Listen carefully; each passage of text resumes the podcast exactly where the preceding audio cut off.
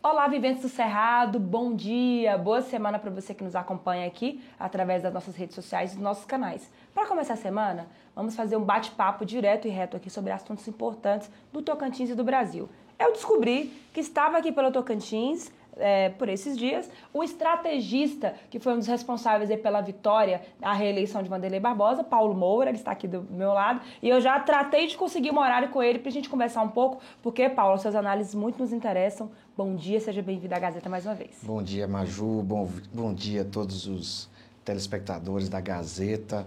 É, realmente, é só você mesmo, viu, Maju, para me trazer aqui. Foi uma agenda bem corrida.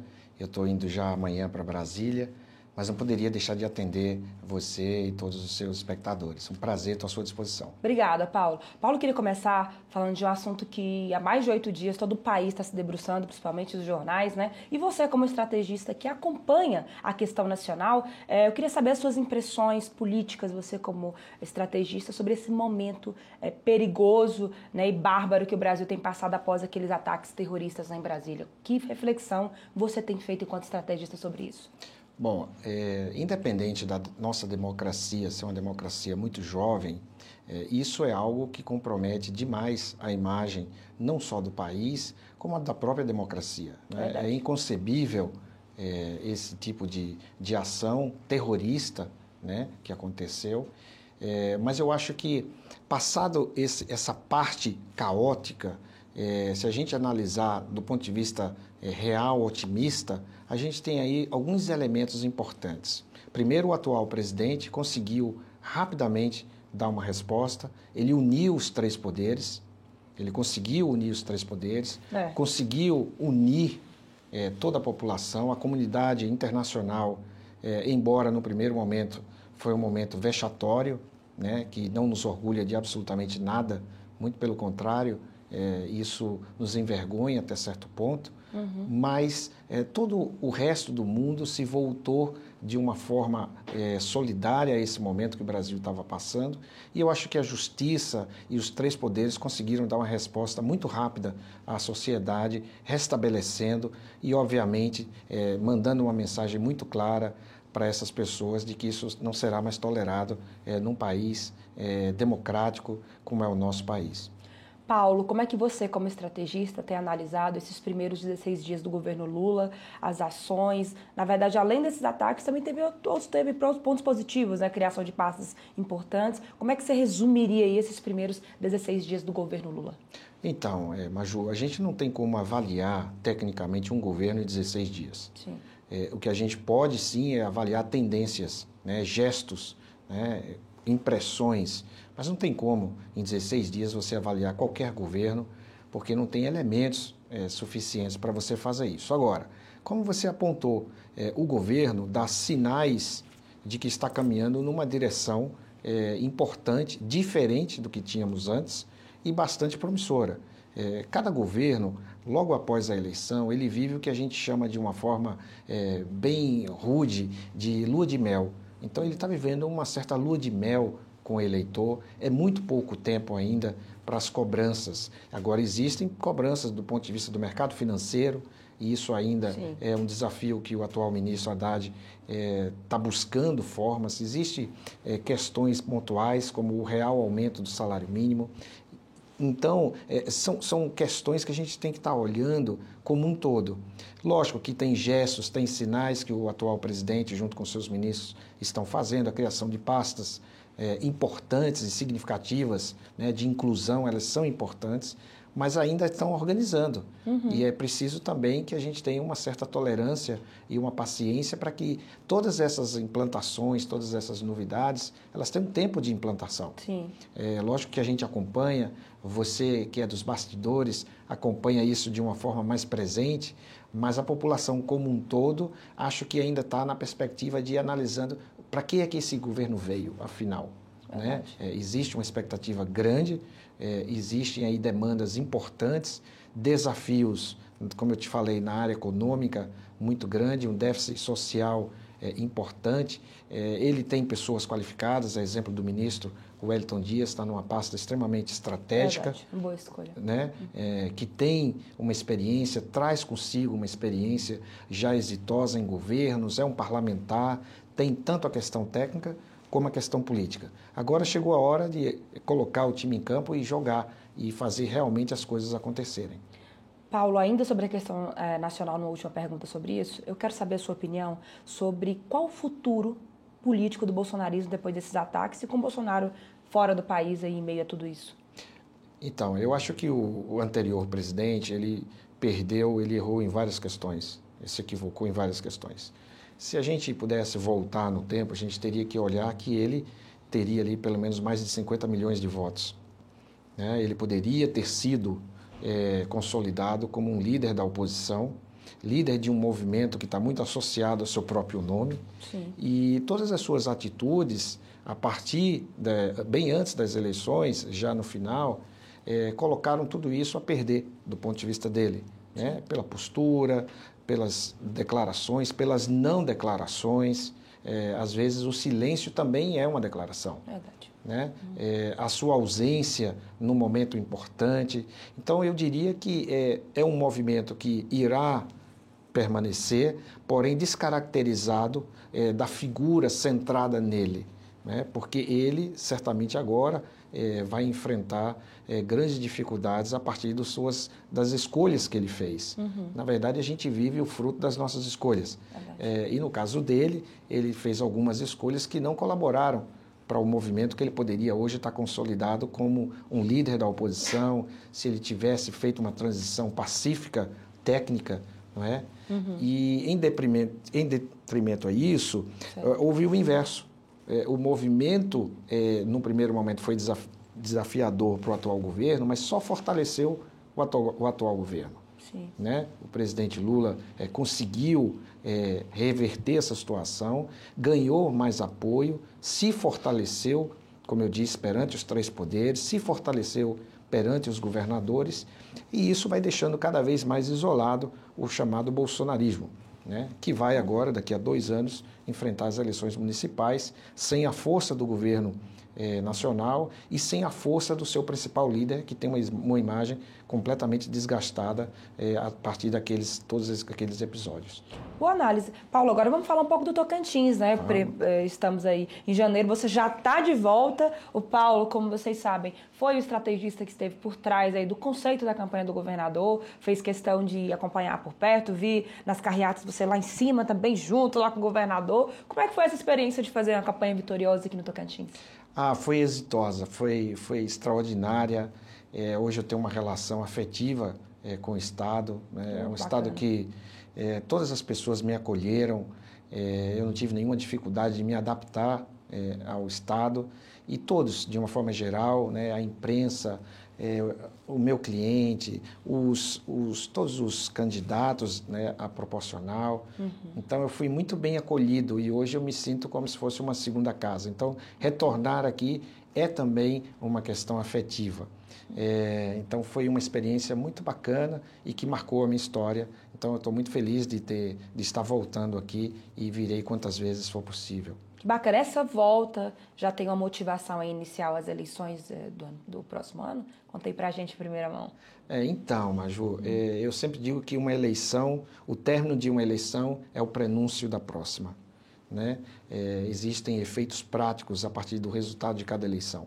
E é natural que a gente comece a pensar, nós que trabalhamos, a gente comece a pensar nessa preparação, nesses cuidados, pensando nas próximas eleições, que são, serão eleições municipais Sim.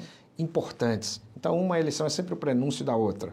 É lógico que na pauta das nossas conversas é, sempre está aí envolvido eleições 2024, eleição da capital e das principais uhum. cidades é, que representam aqui, tem maior representatividade aqui no estado de Tocantins. Bacana, mas já tem algum nome do Palácio já interessado nos seus serviços para a eleição do ano, do, do ano que vem? Então, é, o governo, né, liderado pelo atual governador, é natural que ele tenha uma maior liderança nas articulações uhum. em, em favor do, do, nome que vai ser escolhido, dos nomes que vão ser trabalhados. É, existem, o governo tem hoje grandes quadros, é, e aí é uma decisão que vai caber muito ao governador, junto com o seu núcleo mais, mais fechado, né, da escolha dos nomes, seja para a capital, seja para as outras cidades. Uhum. Mas eu uhum. tenho certeza que ele está coordenando isso junto com o seu grupo, né, de forma assim muito planejada e pensando em 2024 que é, é natural que ele queira realmente é, ter aí representantes nos principais pontos estratégicos do país, do, do Estado. Bacana. Você acompanhou de perto, né? Vanderlei, ele inaugura um novo momento político para o Estado. É um cara da terra, que você lá, cunhou o termo curraleiro, né? Que incomodou alguns e caiu no gosto de outros, enfim, né? Ele chega com maioria, ampla maioria na Assembleia, maioria também na Câmara Federal. No Senado já tem aí, digamos assim, o apoio de dois, pelo menos dois dos três senadores, e tem pregado essa união política, tem falado muito nisso. Você acha que Vanderlei, por ser um curraleiro, por ter esse sentimento assim maior de ligação com o Estado, tem tudo para conseguir se consolidar como uma liderança estadual é, a partir dessa linha de governo que ele quer fazer a partir de agora, nessa nova gestão? Olha, eu não tenho dúvidas que o atual governador Vanderlei Barbosa, ele reúne todos os atributos e já é uma grande liderança. Né? Esse coração corraleiro que ele traz é, dentro de si é exatamente isso. É aquela pessoa que tem a simplicidade do curraleiro, mas também a empatia de conhecer a realidade de perto das pessoas que, assim como ele, tem uma origem humilde né? e que, através de ações práticas, consegue realmente o desenvolvimento e uma maior justiça social. Uhum. É, existe no coração do governador um sentimento muito forte de justiça social, né? de que realmente as pessoas se sintam. E a gente vê a tradução disso nas primeiras ações que ele fez. Né? Ele criou secretarias agora importantes que traduz exatamente esse sentimento que ele tem no coração de inclusão, de justiça social, de realmente fazer com que o Estado, né, na sua melhor concepção, possa oferecer à população oportunidades eh, não restrita apenas a pequenas pessoas, pequenos grupos, mas a um total, eh, a grande maioria das pessoas que não têm oportunidade. Então, acho é. que o governador já se posiciona como uma grande liderança, ele tem, eh, reuniu, conseguir atrair para ele, é algo que me impressiona desde o primeiro governo, um quadro técnico de secretários extremamente qualificados, uhum. e aí você vê o resultado disso prático nas finanças do Estado, você vê indicadores importantes na educação, mas também vê indicadores importantes na saúde. É uhum. É lógico que a saúde é, sempre tem desafios, como tem em qualquer lugar do planeta, Sim. mas você vê aí, através do secretário, é, conquistas importantes. Então, acho que o governador. É, Vanderlei Barbosa tem não só todos os atributos, como ações concretas, que aí a gente pode ter a garantia de que ele fará, lógico, não será um governo é, tranquilo. Sempre quem está no governo tem desafios. Sim, claro. Mas ele tem muito foco, tem muita determinação, me impressiona muito nele é, a coragem que ele tem. Uhum. E o mais importante é, é um cumpridor de promessas. Que bacana. Paulo, então, eu, um passarinho me contou, dei uma apurada aí nos bastidores, nem sei se você já divulgou isso, que você está preparando um livro para abril, que é nessa área de política, de estratégia de campanhas e tal. Dá para dizer em primeira mão aí para mim? Tá vindo um livro aí, tá, tem um livro a caminho aí? Então, acho que você é sempre muito bem informada, seus passarinhos são muito, é, muito eficazes e sempre trazem para você informações importantes. Sim, esse é um livro é, que foi concebido há 10 anos atrás. Então, é um livro que vem sendo trabalhado, será um livro sobre estratégia política, marketing político e comunicação. É bacana. Não é um livro para academia apenas, não é um livro, não é um manual de campanhas, hum. mas é um livro que tem uma mistura de um fundamento teórico com experiências práticas. Então, é um livro aí, a gente já fechou o contrato com a editora Vozes, que é uma editora nacional, que vai é ser, é, vai ser é, divulgado a nível nacional. E o que eu posso trazer também para você aqui em primeira mão uhum. é que o segundo, a segunda capital vai ser um livro que vai ser lançado em todas as capitais é, do país, aonde a ideia é que nós, pela manhã, façamos uma apresentação e uma palestra para alunos da escola pública, visitando uma escola pública, é, conversando um pouco sobre política, conversando um pouco sobre é, comunicação, sobre a própria função do, do marqueteiro, para que isso possa servir de inspiração para essa geração. Quem sabe, a partir daí, alguns deles decidam se encaminhar nessa direção. Uhum. É, então, essa é a programação que nós faremos durante toda a manhã nessas capitais. Vamos Bacana. doar, vamos doar para cada uma dessas capitais 100 exemplares é, para, as, para a escola pública daquele estado que a gente for visitar. Muito bom. Ô Paulo, eu fiquei sabendo também, é, tomei até a liberdade também de falar aqui, é, que também há um fundo social também na questão da, do, do valor que for vendido desse livro.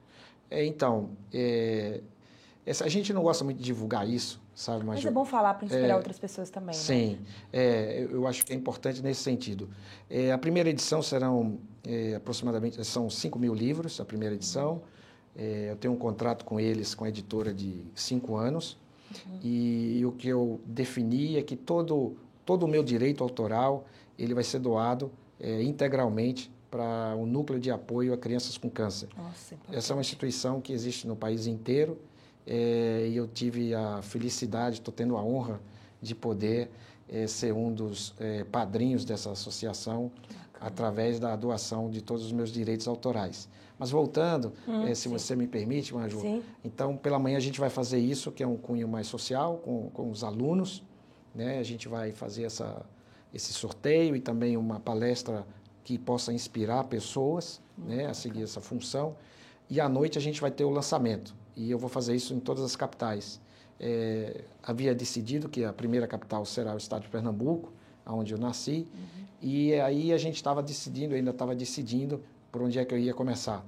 Mas eu não poderia é, deixar, e eu estou dizendo para você em primeira mão, e todos os seus é, ouvintes, que a segunda capital vai ser o estado de Tocantins. Ah, é, Estaremos aqui em Palmas, pelo apreço, pelo que, que eu tenho em relação ao estado hoje, pela minha relação com o governo também, sim. Eu não poderia deixar de honrar o povo que me acolheu com tanto carinho e nós vamos fazer o segundo lançamento, o primeiro vai ser na capital, e o segundo em primeira mão aqui é, em Palmas, no estado de Tocantins. Parabéns, Paulo. Quando tiver a data, a gente traz para vocês. Paulo, é, Tocantins é um estado muito político, muito politizado. Muitas vezes o meio político tem até maior atenção do que os problemas sociais. Então, assim, você trazer um trabalho desse gratuito para as escolas, tornando a política um debate que estudantes possam debater também dessa forma tão importante. Tenho certeza que você vai contribuir muito com o debate político, aprofundando mais sobre o tema e deixando um espaço para que as pessoas debatam, né? Aqui, geralmente, não só nos anos de eleições, mas é, também fora, fora disso, né? Mas é isso, Paulo. Quero te agradecer pela presença, deixar o espaço aberto para é, você deixar suas considerações finais, dizer que aqui você tem sempre passe livre, é muito importante falar com um profissional é, do seu quilate, uma pessoa que é simples, que teve aqui no Tocantins e que tem, é, voltou, pretende voltar, ou seja, não viu o Tocantins só como uma missão profissional. Como você mesmo disse, tem um lado afetivo isso é importante para nós aqui também. A gente valoriza muito pessoas profissionais que vêm, abraçam esse Estado e ajudam a contribuir com o Estado. Olha, Maju, eu quero agradecer a oportunidade, é, um, é uma honra estar aqui com você. É, eu tenho uma admiração profunda pelo trabalho que vocês é, fazem aqui no Estado de Tocantins, por tudo que você representa para a mulher, né? a mulher empoderada, a mulher negra, é, a mãe, né, a profissional. É, eu fico sempre muito à vontade numa conversa com você. É sempre bom participar de conversas inteligentes e, de alguma forma, poder é, contribuir para a formação de pessoas. Eu agradeço o espaço e estou também à sua disposição. Muito obrigado. Obrigada, Paulo. Boa sorte. Volte sempre ao Tocantins. Você que está nos acompanhando, continue consumindo aí todos os assuntos, fatos, informações importantes para o seu dia a dia aqui na Gazeta do Cerrado, porque você já sabe, aqui Antes de ser notícia, tem que ser verdade. Abraço!